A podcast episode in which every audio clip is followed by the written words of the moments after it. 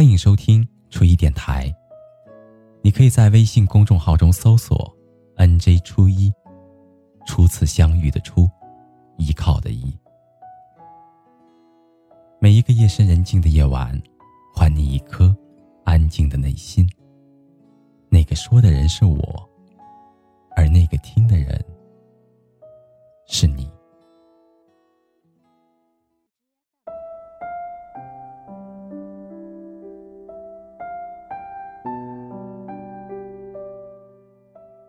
我认识一个姑娘，研究生文凭，国企上班，偶尔会接一些私活，而在这样的一个三线城市，月收入能够达到两万。为了之后的方便叙述，我们先暂时称她为 A。A 和男朋友从大学开始谈恋爱，一起考了研，在一起工作，恋爱长跑了八年的时间。今年过年的时候，原本打算着要谈婚论嫁，结果却闹分手了。年前，A 和男朋友商量好正月里的时候去大家提亲，可是 A 左等右等，只等来了对方一句话：“我家亲戚太多了，还没有走过来，等过完年再去你家吧。”A 找了一个理由说服了爸妈，可是过完年之后，男方父母突然就来拜访，而刚巧那一天 A 出门办事不在家。而席间，男方家里压根儿就没有提结婚的事情，只是在分别之后说了那么一句：“我们家习俗是给一万零一元的彩礼，你们要是能接受就接受。”突如其来的这句话，让 A 的父母懵了，一气之下回了家，并且打电话跟 A 说了情况。晚饭期间，A 去找男朋友吃饭，并且聊起了这件事情。她的男朋友一脸坦然地说：“本来就是啊，你要彩礼干嘛呢？搞得就跟卖女儿一样。”之后两个人吵了一架，不欢而散。在半夜的时候，A 在电话里哭得死去活来的问我：“按习俗要彩礼，是卖身吗？”而我还有着一个同事和 A 刚好是一个大学的校友，研究生同班同学。当年她要结婚的时候，也遇到了同样的情况。她的老公是一个农村人，家庭条件不是很好。双方在谈到彩礼的时候，她一直听着公公婆婆在说，并没有开口。直到公公婆婆说：“闺女啊，我们家虽然条件不好，但是你有什么想法跟我说，我们尽量会满足你。”这个时候，她才开口说了一句话：“她说，叔叔阿姨。”你们在老家存一点钱不容易，他工作也才起步，我们家都商量过了，不要彩礼。这些钱虽然不多，你们留着自己买点吃的。他的爸妈一愣，因为这件事情压根儿就没有商量过，而且按照他们家的习俗，彩礼还是很重的。事情过后，他跟爸妈解释，我们家不差那几个钱。我只是想要他们的一个态度，包容接纳，并且会对我好，这就够了。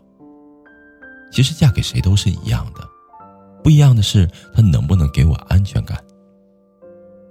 当然，后来公公婆婆对她也特别的好，老公更是为了她的体谅，把工作迁移到了他所在的那个城市。于是我就问他：“那你觉得 A 的情况该怎么处理？”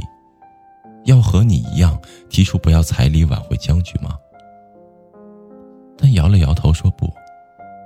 我会劝他分手。其实 A 的故事我也只知道一半，我的同事跟我补全了另外的一半。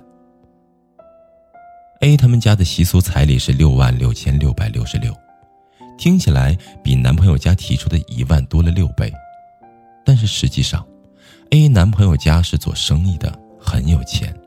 并且，她男朋友大哥结婚的时候，给嫂子的彩礼前前后后有八万，而这样的一个对比，足以让 A 伤心难过很久。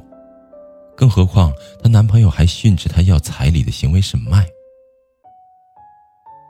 A 和男朋友吵完架之后，想找她的爸妈问情况，说个理，于是给男朋友的爸爸把吵架的事情前前后后说了一遍，对方没有听完，就急急忙忙的打断说：“小 A 呀，你有什么事情和你阿姨说行吗？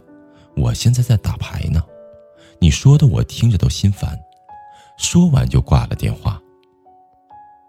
A 强忍着眼泪又去给男朋友的妈妈打电话，男朋友的妈妈倒是很耐心的听完了，不紧不慢的回答他说：“小 A 呀，亏你还是一个研究生。”怎么为了这么一点彩礼就把自己搞得跟疯狗一样乱咬人呢？你别找我说理，我就把话放这儿了。我们家只给一万彩礼，包括三金在内。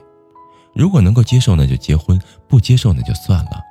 反正这个年头到了，结婚关口，分手的多了去了。A 听到这里已经没有办法控制眼泪，他挂了电话。A 跟我哭诉了好几回之后，问同事。当初你提出不要彩礼，现在相处的也和睦，要不我也提不要好了，我们家也不差那几个钱。同事都快疯了，没有忍住把他骂了一顿。有一些矛盾已经不是钱的问题了，几万块钱的彩礼也就是 A 几个月的收入而已，而这笔钱 A 不在意，男朋友家里其实也根本不在意，但是他们还是被这笔彩礼给难到。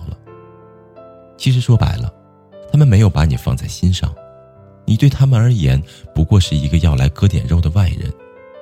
如果 A 男朋友父母那样也就罢了，但是男朋友更加变本加厉，三番五次的数落 A 不懂得谦让。一笔彩礼让大家都乱了阵脚。恋爱谈了很多年，而分手却只在一瞬间。还有两个闺蜜，都是结婚之前买的房子。其中一个闺蜜兴冲冲的看完楼盘之后，却听到男朋友对她说：“我爸妈说买房的唯一条件是不写你的名字，你能接受吗？”她傻了，她问男朋友：“那你怎么看？”对方说：“毕竟是我爸妈付的首付，我没有义务写你的名字啊。”闺蜜努力的劝说她。可是我有工资，我可以和你一起还房贷，而且如果你的爸妈不能接受，那我们自己慢慢攒钱买房子，买一个属于我们两个人的家。她的男朋友却退缩了，我们怎么节约都还要两年才能攒得了首付，太累了，你就给一个痛快话，能接受吗？闺蜜心慢慢的冷了下来，说：“能啊，我和你谈恋爱。”以后不会嫁给你，你能接受吗？后来他们就分手了，而男方的父母大肆宣扬，说他为了房子不嫁，玩弄他们家孩子的感情。其实到底是谁在玩弄谁的感情呢？而另外一个闺蜜的男朋友却悄悄的用她的名字买了房，一声不吭。当闺蜜知道的时候，哭着捶打她，问她：“你就不怕我？”把你房子卖了不嫁给你吗？男朋友一脸恨铁不成钢，你就这点出息啊？要卖也卖大款的呀。后来结婚的时候，闺蜜一切从简，没有要彩礼，并且一起承担着房贷。而如今，他们的女儿已经快一岁了。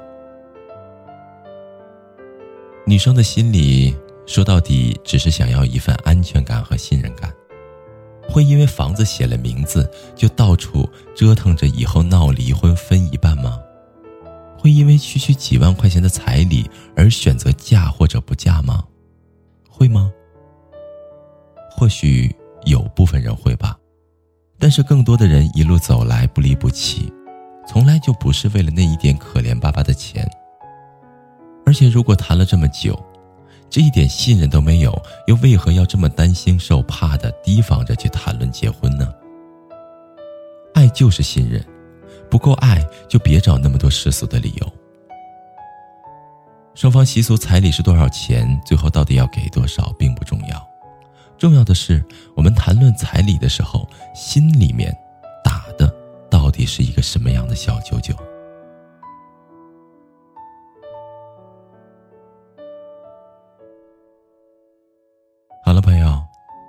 今天的故事就到这里。感谢您安静的聆听，祝你好梦，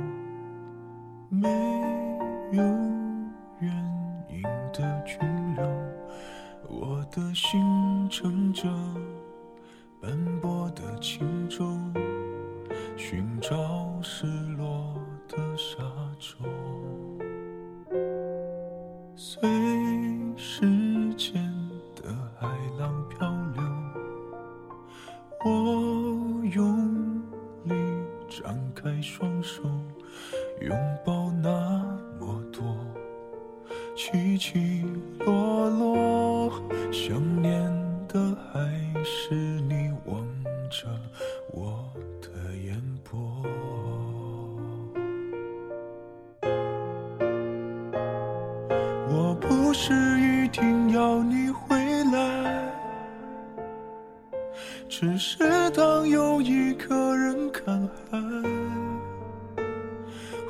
头才发现你不在，留下我迂回的徘徊。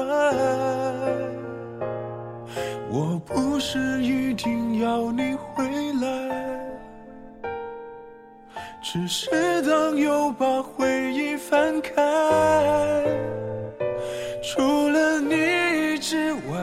的空白，还有谁能来教我爱？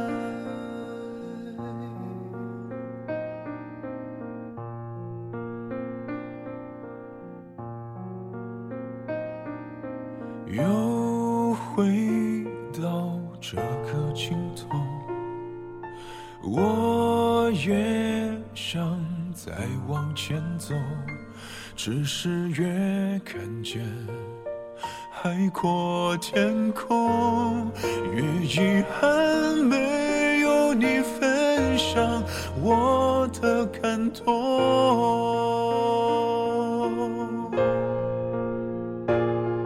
我不是一定要你回来。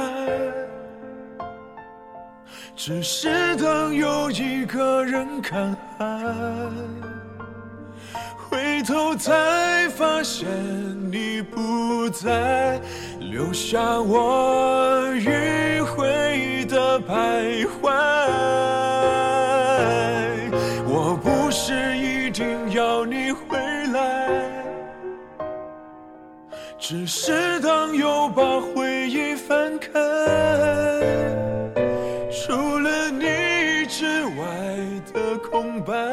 还有谁能来找我爱？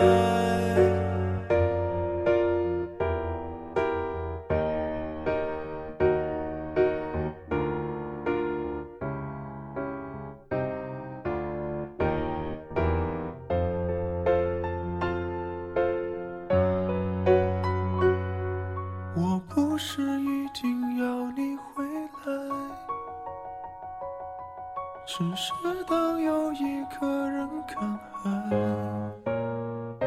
疲惫的声音不是我，不是你想看见。